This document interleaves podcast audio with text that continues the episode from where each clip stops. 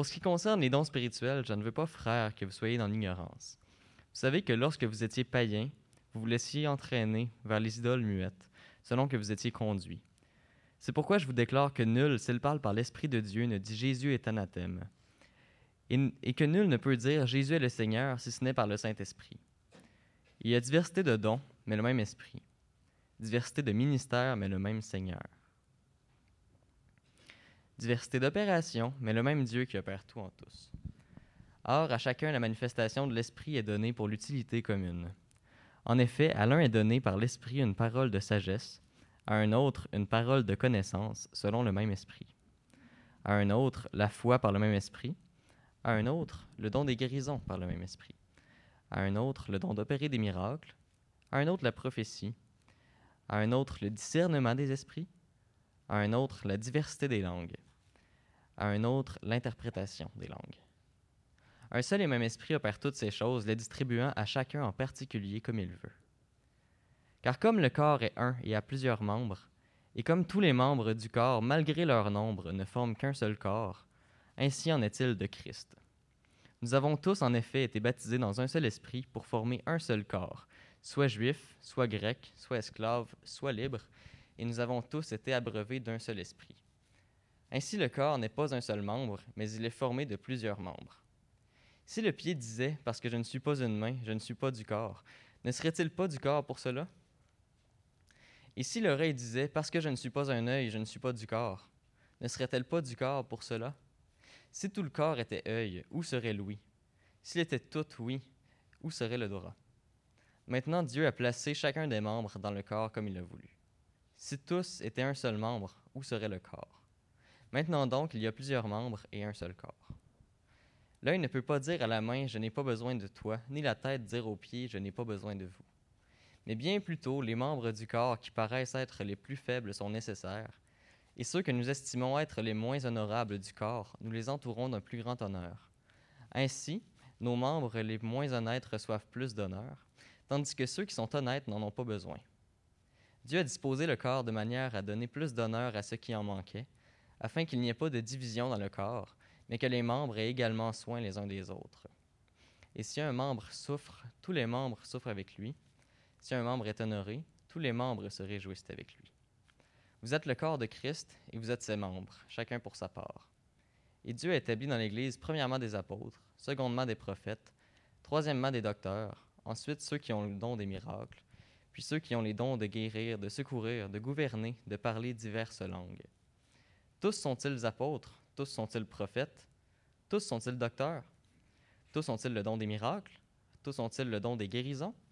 Tous parlent-ils en langue? Tous interprètent-ils?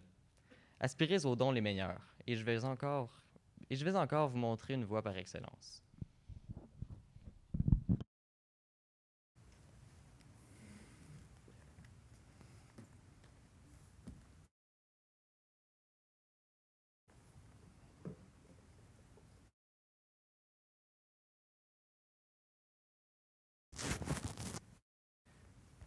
Merci, euh, merci beaucoup, Francis.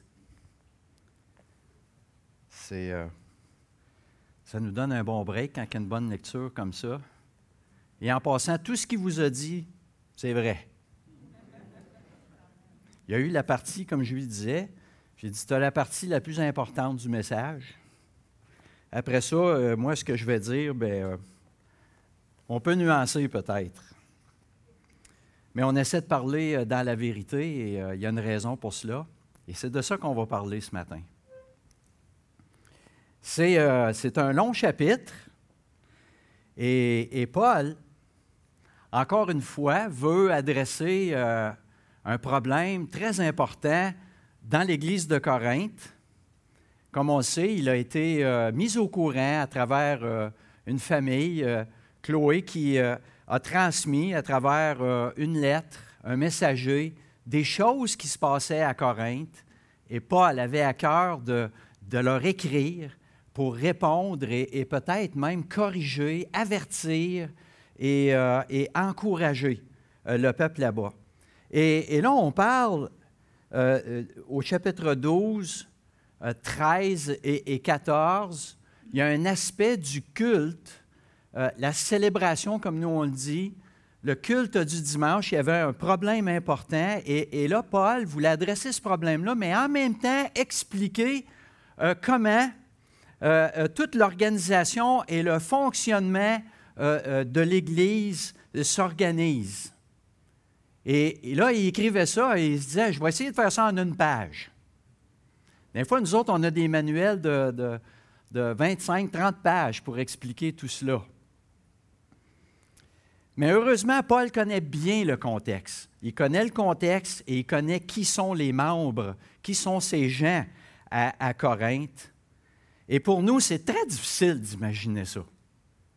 Pensez-y, parce qu'on est, euh, euh, on est dans, notre, euh, dans, nos coutumes, dans notre culture, mais essayez de se plonger dans comment c'était là-bas, à ce temps-là, hein? l'endroit, l'atmosphère, la déco, s'il y en avait, euh, euh, les costumes, les coutumes, le vêtement, l'ordre social, les odeurs, etc., etc., parce qu'il y avait de la bouffe hein, aussi, il y avait le repas, tout ça. Donc, euh, on a des idées préconçues de comment ça pouvait se passer à Corinthe il y a 2000 ans, imaginez. On aurait de la difficulté des fois à imaginer comment les colons ici en Amérique du Nord vivaient. Imaginez il y a 2000 ans à Corinthe, dans une ville au cœur euh, euh, de la Grèce antique, avec toute, cette culture qui dépasse même notre imagination, qui dépasse même des historiens parfois. Et, il y a beaucoup de, euh, de, suppositions sur comment ça pouvait se passer. Alors, on va regarder le texte ce matin. Je, le divise en six parties. Je fais six blocs à travers lesquels on va explorer le texte et de voir qu'est-ce que Paul voulait dire et enseigner aux croyants euh, de Corinthe. Donc, on va regarder encore euh, euh, ces premiers versets. Ces premiers versets où Paul explique la question des dons. Parce qu'il se passait, des choses bizarres là-bas et, il identifie le problème. Vous savez, quand il y a quand une Église est formée, lorsqu'il y a euh, un groupe de nouveaux croyants qui se rassemblent pour former, euh, former l'Église, il y a comme un ADN qui se forme là. Les gens qui forment l'Église amènent parfois du bagage de leur arrière-plan. C'est ce qu'on appelle les, les implanteurs de, l'Église, les, les, pionniers. Ils amènent une culture et une tradition qui, leur appartiennent à travers, et ils mêlent, ça à travers ce qu'ils apprennent au niveau théologique, au niveau doctrinal, et tout ça fait un mélange. Et là, il y avait un ADN à Corinthe. Il y avait une, culture qui était propre à eux, qui était principalement formée de, juifs, des juifs hellénistes, des juifs de la Grèce, hein, des juifs qui avaient une, bonne part de culture grecque, il y avait aussi des païens des Grecs et autres qui vivaient dans cette ville cosmopolite. Et là, ils amenaient, leur saveur dans cette nouvelle Église. Il n'y avait aucun background chrétien dans ça. Ce n'était pas comme des gens qui arrivaient là et qui disaient Ah, ben moi, j'étais à telle église avant, ou j'étais avec euh, tel, euh, tel groupe. On était des chrétiens. Et je, vais, vous dire comment nous, on faisait ça. Puis là, j'emmène ça ici. Ah, ben chez nous, on faisait ça. Non, il n'y avait rien de ça. C'était des, des flambants neufs, tout verts. Et ils arrivaient avec, leur arrière-plan qui n'avait rien à voir avec la chrétienté. Alors, c'est difficile pour nous de, de, bien saisir cela, de, de l'absence, parce qu'on vit un peu de l'absence de, ce phénomène-là. Parce que nous, dans, notre réalité, on va reproduire une culture qu'on va amener. Parce qu'en Amérique du Nord, le, monde occident, dans, cet élan d'évangélisation, il, il, y a des multitudes d'églises. Et lorsqu'il y a des nouvelles églises, il y a une bonne part de, de chrétiens qui arrivent dans l'église et qui amènent la culture, qui amènent cette culture-là dans leur propre église. Et ça va un peu ressembler à l'église d'avant. Il y a comme une petite partie qu'on amène. Donc, c'est un petit peu une reproduction de notre réalité qu'on fait. Et c'est des choses qu'on voit peut-être moins, mais dans d'autres pays, parce qu'on est dans une bulle ici. Mais il y a d'autres pays, lorsqu'on écoute euh, euh, ces, missionnaires ou ces gens des, des, autres endroits qui nous parlent de ce qu'ils vivent dans leurs églises, on s'aperçoit qu'on est vraiment dans une bulle. Il y a des endroits isolés en Inde où est-ce qu'il y a beaucoup, il y a beaucoup de gens qui viennent au Seigneur, ils n'ont jamais connu d'église, ils ne savaient même pas c'était quoi une église, et là, ils forment une église. Et là, ils amènent avec eux hein, ce qu'ils faisaient dans leur rituel, euh, euh, soit hindouiste ou autre. Et là, ça teinte. Là, on rentre dans cette église-là, puis nous autres, on ne reconnaîtrait pas ça. On dirait, ça ne ressemble pas à ça, pas à tout ce qu'on fait. C'est tout un autre, c'est un, autre monde, parce qu'il amène tout un autre arrière-plan. Et là, il y a toutes sortes, il y a, toutes sortes de, saveurs qui sont amenées. Des bonnes, des moins bonnes, puis des vraiment mauvaises. Il y en a qui exagèrent, même que c'est carrément déplacé. Hein? On y voit des gens qui vont arriver avec des rituels où c'est nécessaire de, consommer certaines substances pour avoir des songes, euh, des, hallucinations, croyant que la divinité va, passer, va canaliser par nous autres pour faire cela. Il va y avoir du fétichisme, du voodooisme parfois. Ceux qui ont euh, euh, côtoyé des églises haïtiennes, on voit qu'il y a des tendances dans certaines églises, même dans le sud des États-Unis, il y a une émergence de certaines églises où il y a, des nouveaux croyants qui amènent leur arrière-plan de leur culte, je dirais, païen dans leur, dans leur célébration chrétienne. Donc, c'est teinté, c'est différent. Et là, au verset 3, Paul est spécifique parce qu'il s'est passé quelque chose. Il se passait des choses. On a sûrement lui, lui rapporté de dire écoute, on, euh, est au courant de, la, question du parler en langue et des prophéties, mais là, il y en a qui disent des affaires, ça nous trouble. Tu sais, qu'ils prononcent que Jésus-Christ est, anathème. Jésus est maudit. Ça fait-tu du sens, Paul? Ça marche-tu? Le Paul va dire non, non, non, non, ça ne marche pas, cela. Là. Tu sais, Dieu ne peut pas parler contre lui-même. Ça vient, pas, ça vient pas de Dieu, ça. Il veut les avertir et là, il veut les enseigner comment tout ça s'articule. Il, il, dénonce il dénonce des manifestations qui ne sont pas de l'Esprit de Dieu, qui sont démoniaques. Dehors, dehors ces affaires-là. C'est euh, fini l'ecstasy, là. On ne fait pas ça comme cela, ça ne se passe pas comme ça. Et là, Paul débute son exposé.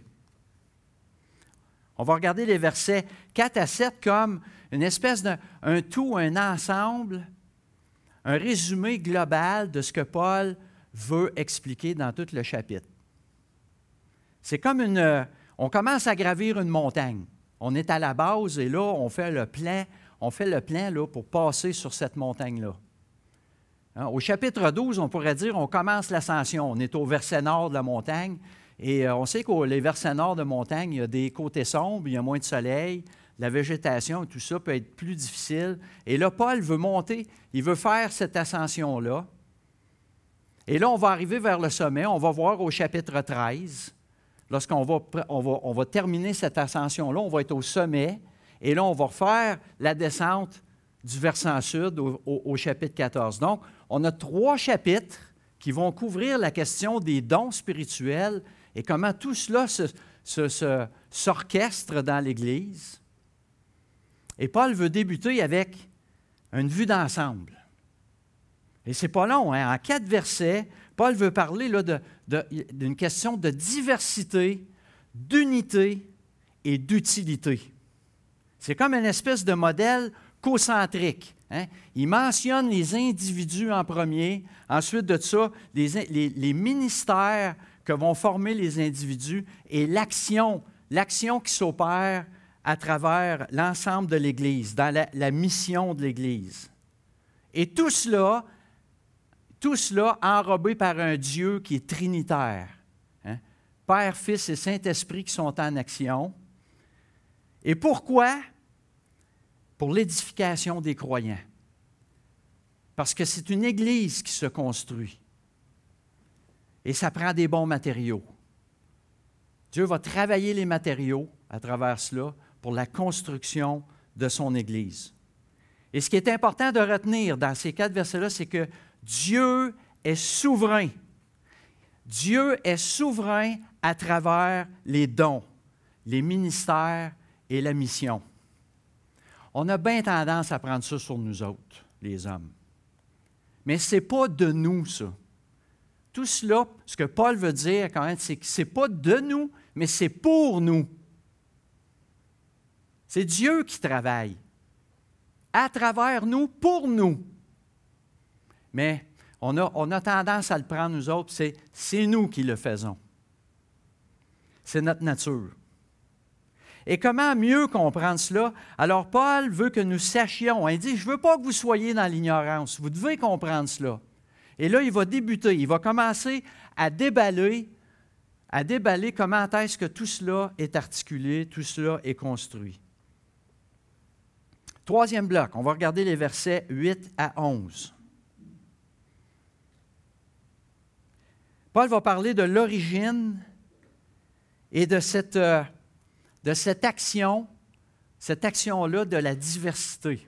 Hein? Il a parlé beaucoup de la diversité avant, diversité dans euh, les dons, diversité dans les ministères, diversité dans les, opérations qui se passent dans l'Église.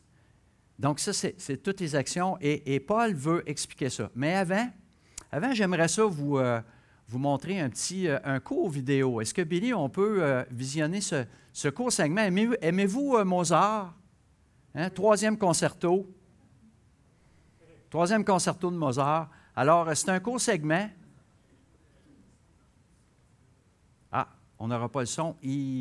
Ça serait important d'avoir le son pour du Mozart. C'est pas grave, c'est pas grave, Billy. On va revenir à, la diapo.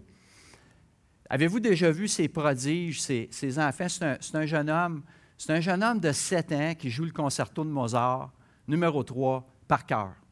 Puis il le joue avec brio. Il y en a, ça leur prend une vie.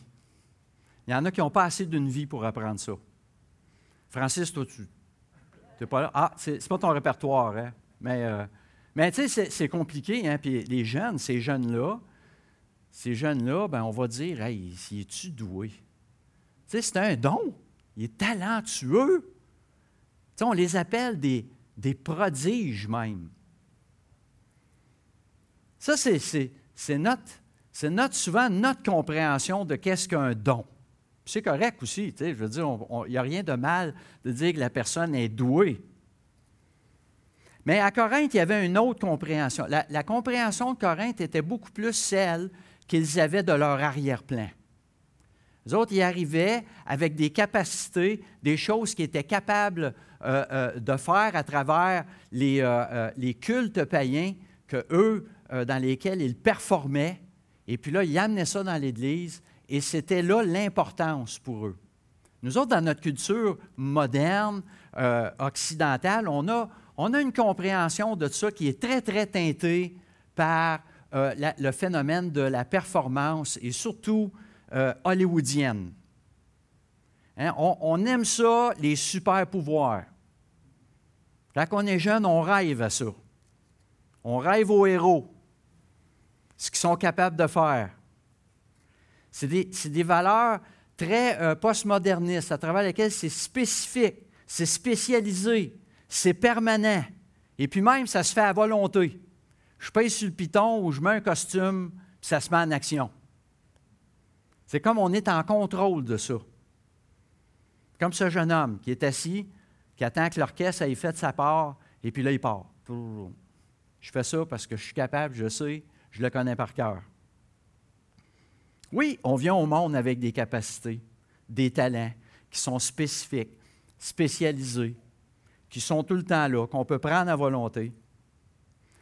Mais ce qu'il faut aussi comprendre dans cela, c'est qu'au-delà de ça, ce qui transcende ça, il y a comme une couche qui arrive. Et c'est ça que Paul veut leur faire comprendre. Il y a une couche qui est là, qui vient du ministère du Saint-Esprit. Hein, puis il le répète, hein, par le même esprit. C'est toujours le même endroit, la même personne qui va agir vis-à-vis -vis les dons que vous voyez dans l'Église. Le Saint-Esprit qui opère ces choses.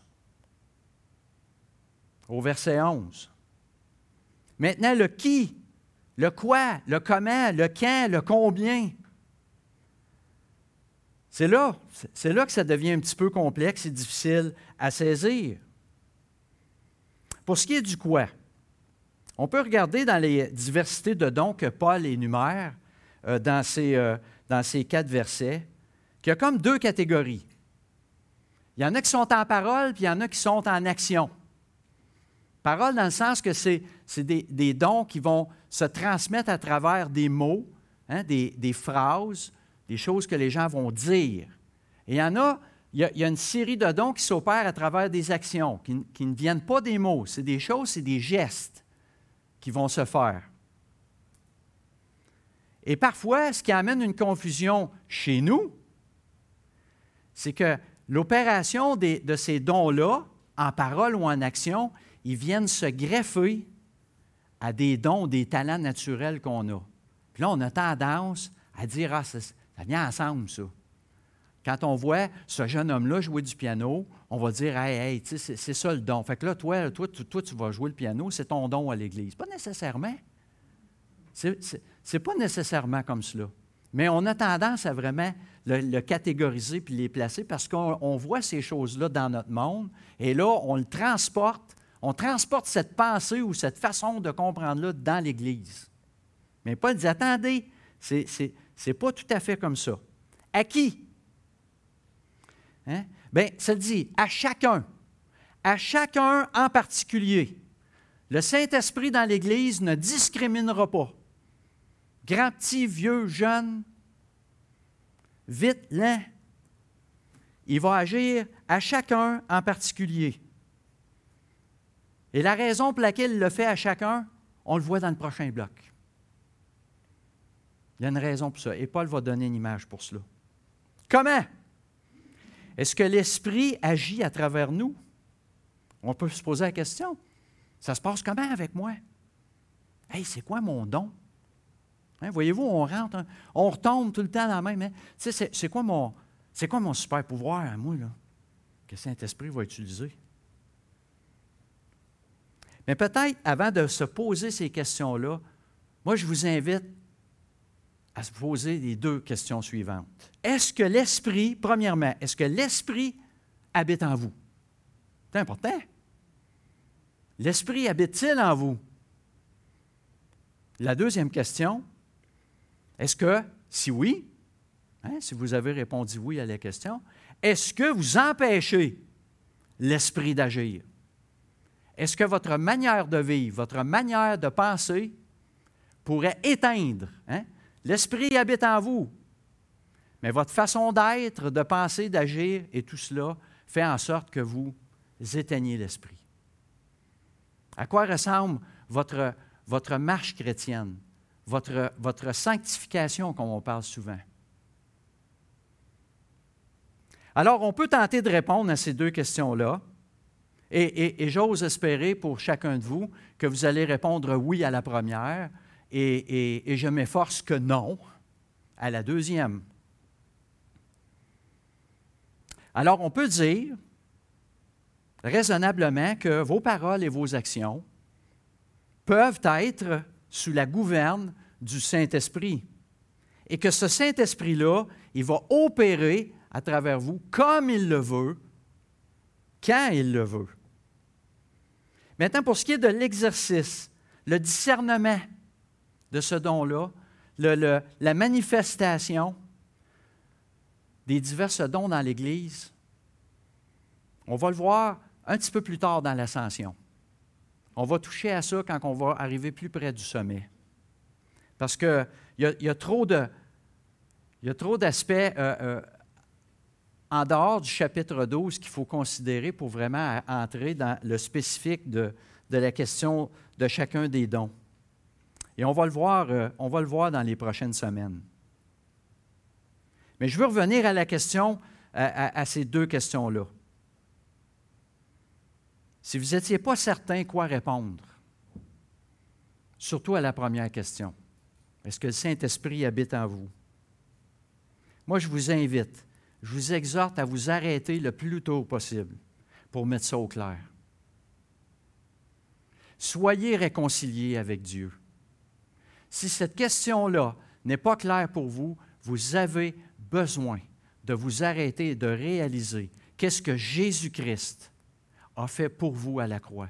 De réaliser que nous sommes tous des pécheurs perdus, que la colère de Dieu, nous sommes déjà jugés et que sa colère nous atteint pour l'éternité. Mais que la bonne nouvelle, que la bonne nouvelle est que Christ a pris cette colère-là sur lui. Il l'a pris sur lui à la croix. Il a pris vos péchés sur lui. Et ont tous, tous ces péchés-là ont subi la colère de Dieu qu'on mérite.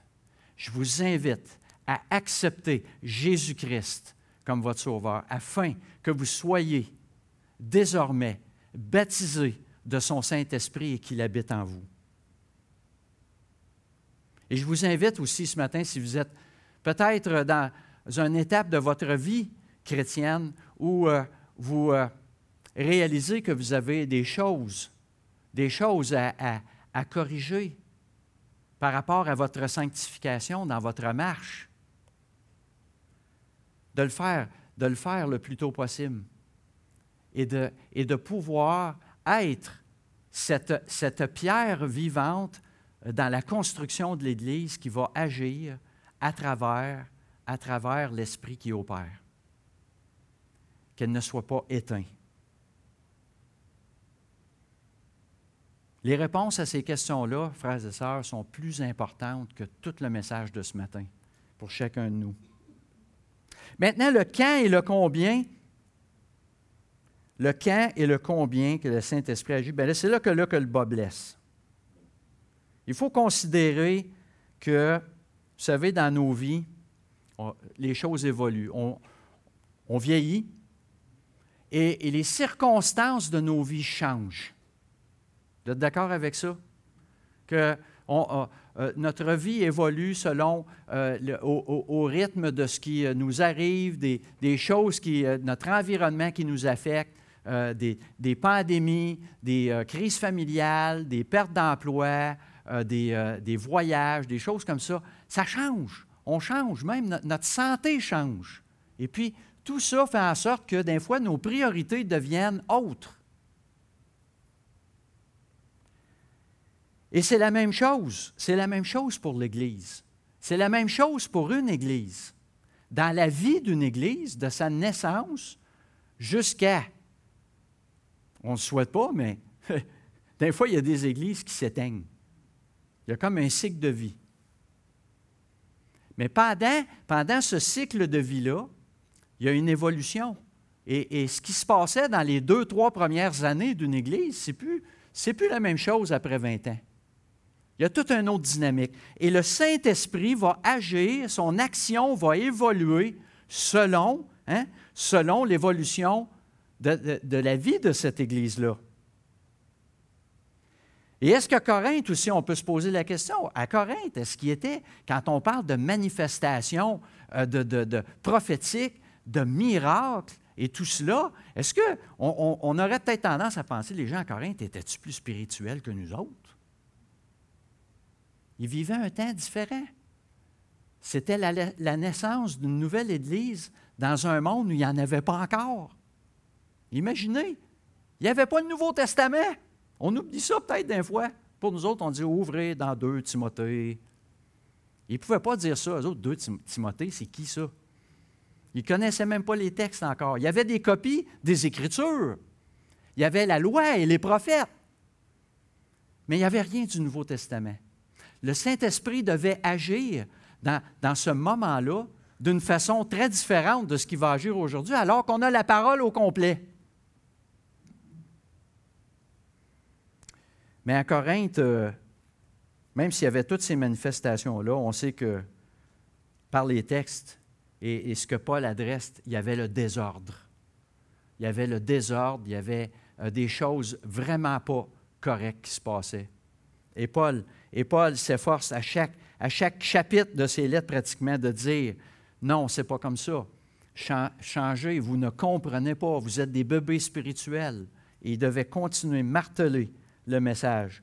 Donc, ce n'est pas parce qu'il était plus spirituel, c'est parce que les circonstances que l'Église vivait à ce temps-là demandaient des actions du Saint-Esprit beaucoup plus corsée et beaucoup plus peut-être évidente pour vraiment mettre en place hein, la, mission, de l'Église dans un monde qui ne connaissait pas encore l'Évangile. Il n'y avait, pas d'accessibilité à la parole, donc la parole n'était pas là. Et il n'y avait pas de, comme on dit, il n'y avait pas de témoignage qu'on a pratiquement omniprésent ici.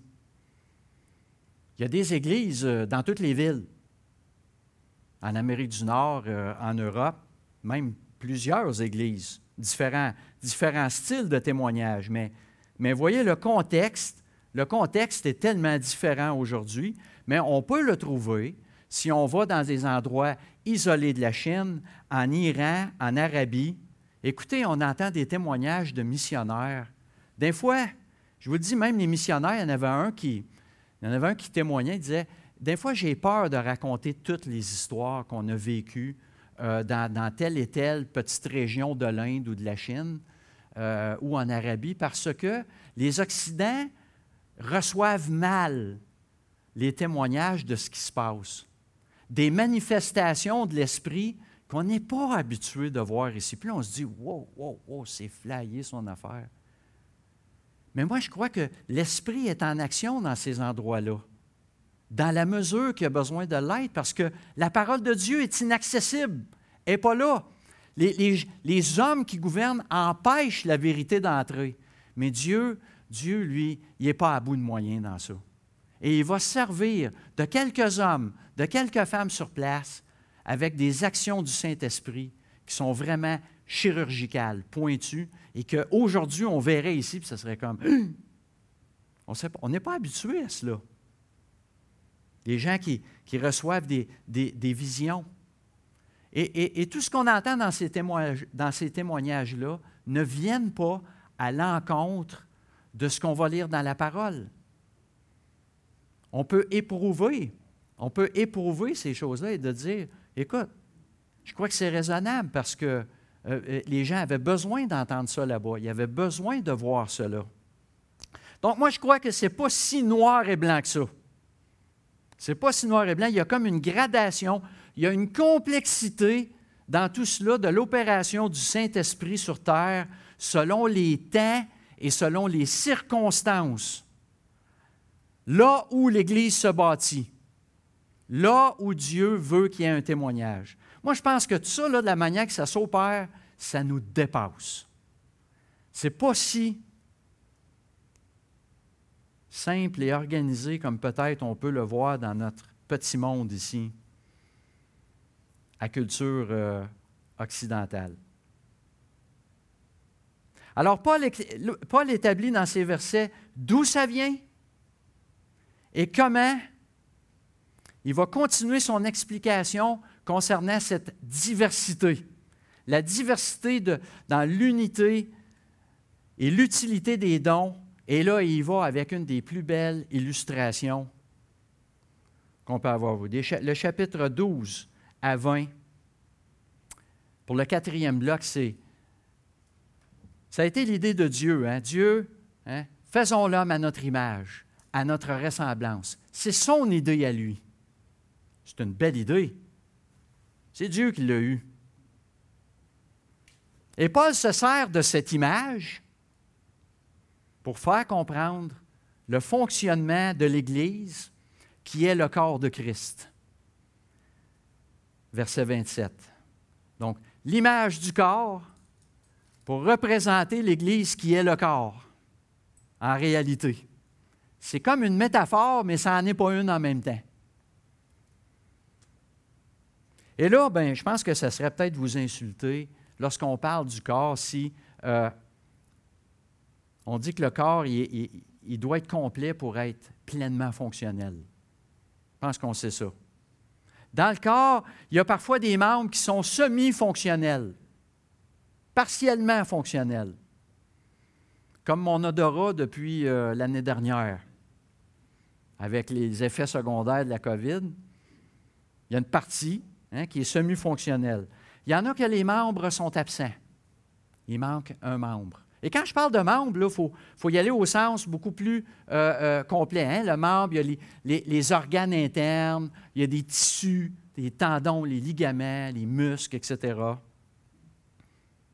Et il y a des membres qui parfois sont à la mauvaise place. Et parfois, il y a même la présence de prothèses. Hein? C'est comme une imitation du vrai membre qui prend la place du vrai. C'est pratique, mais ce n'est pas le vrai. C'est une, une, imitation. Et voilà, Paul expose que c'est cette réalité-là, c'est cette réalité-là qu'on voit dans l'Église qu'il y a des personnes, quand on dit membre, on veut dire personne, hein? qu'il y a des personnes, des croyants qui sont à la bonne place. Il y a des croyants qui sont à la mauvaise place. Et des fois, il n'y a personne aux bonnes places, des membres absents. Et il y a aussi des imitateurs. Des gens, ça c'est dangereux d'être dans l'Église et d'agir, de vivre, de parler comme si j'étais. Ça c'est dangereux. Et notre combat dans tout cela, c'est d'accepter les limites de tous ces problèmes-là, de l'absence de, des semi-fonctions, des, euh, euh, des, mauvaises places, etc. Et, et c'est de corriger, dans la mesure du possible, avec l'aide de Dieu, comment on va articuler un corps incomplet et boiteux. Et ça, dans ce combat-là, il y a un piège. Et ça, c'est, je vais y revenir, mais j'aimerais parler de, est-ce que c'est possible de fonctionner quand c'est incomplet? Connaissez cet homme? M. Nick Wojcik, prédicateur, motivateur, pasteur. Un corps incomplet. Et Dieu se sert de lui. On pourrait dire, hey, euh, il ne fera pas grand-chose, lui. Mais Dieu fait de grandes choses à travers lui à travers un corps incomplet, à travers des membres à la mauvaise place. Et comme il dit, hein, on dit, on, me semble qu'on ne voit plus de miracle aujourd'hui.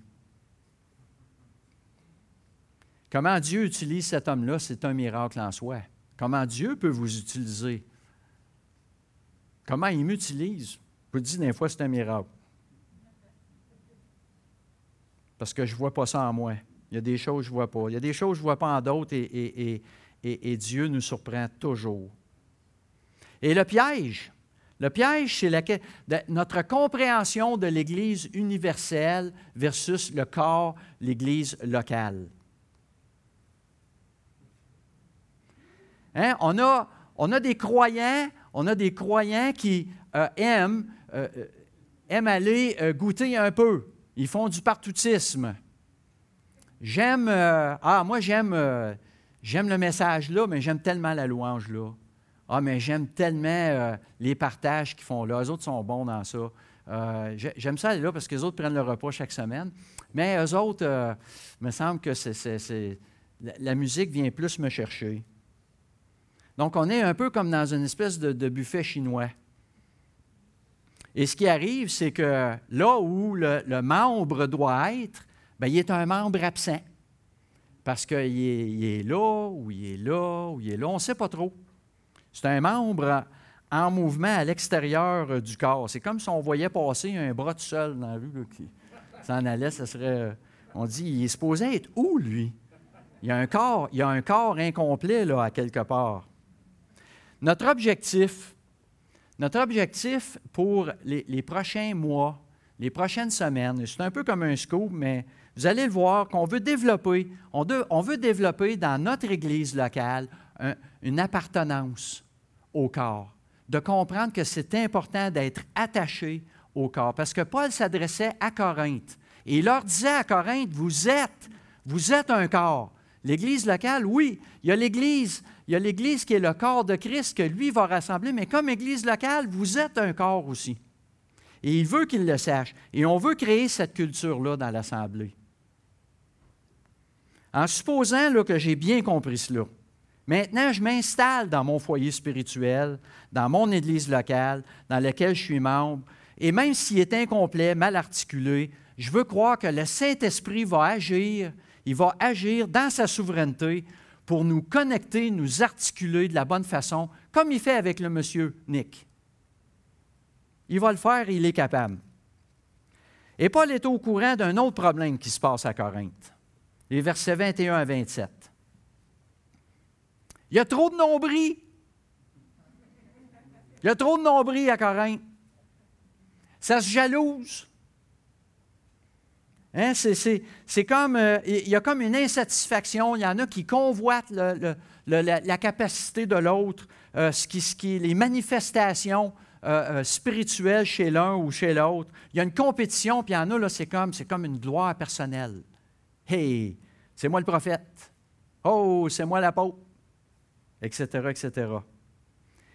Mais Paul, et, Paul veut les avertir que c'est mal, ça. C'est péché d'être dans ce, dans, ce mode-là. Il y a des membres cachés, mais il veut leur dire qu'ils sont indispensables, même s'ils ne paraissent pas. Vous ne voyez pas le cœur et le poumon, mais s'il me manque un bras, je peux fonctionner, mais nique pas de cœur ou de poumon, ça ne marchera pas.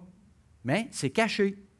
Il veut aussi leur dire aux membres qui sont plus ordinaires, tu sais, comme un avant-bras, Rien de bien spécial d'un avant-bras, à part que d'être une extension, puis une rotation.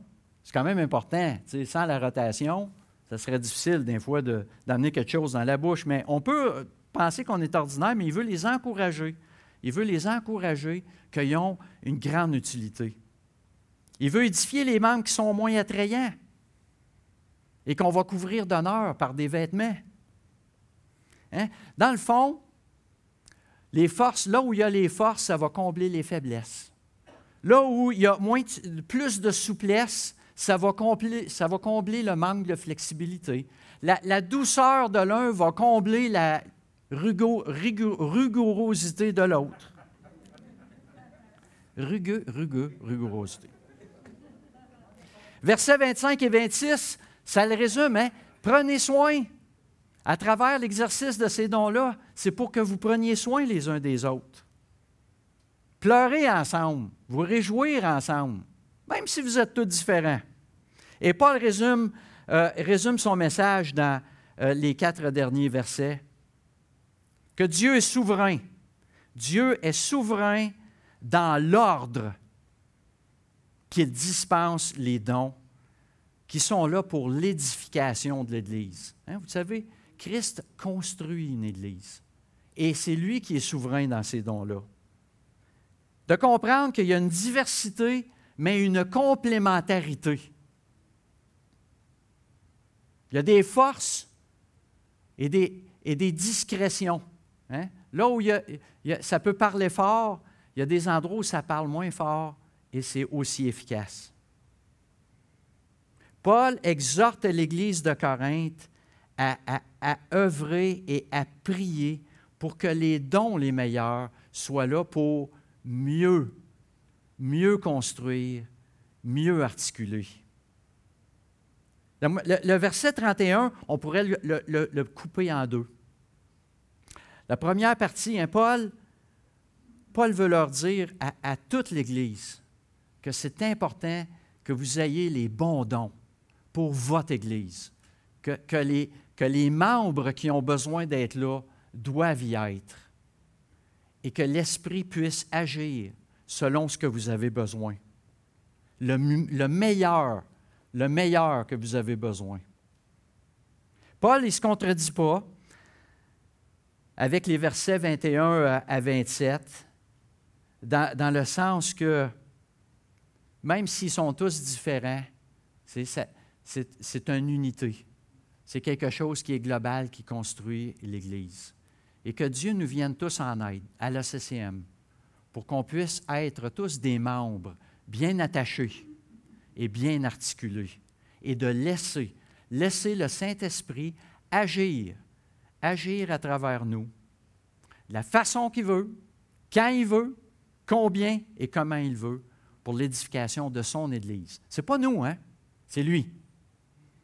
Et c'est pour nous en plus. C'est merveilleux. Prions. Seigneur Dieu, merci pour, euh, Merci Seigneur de, de, nous faire comprendre que tu es en contrôle de tout, que dans ta souveraineté et par euh, la personne de ton Saint-Esprit euh, qui, qui, habite en nous, tu vas construire ton Église. Ton Église ici-bas qui nous semble tellement imparfaite, mais toi tu la regardes avec tant d'amour que on veut être émerveillé. Nous nous attendons à toi dans l'édification de, des croyants à travers le travail de, ton Saint-Esprit.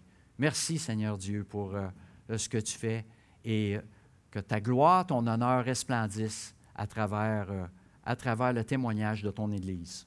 Dans Jésus-Christ, nous te prions. Amen.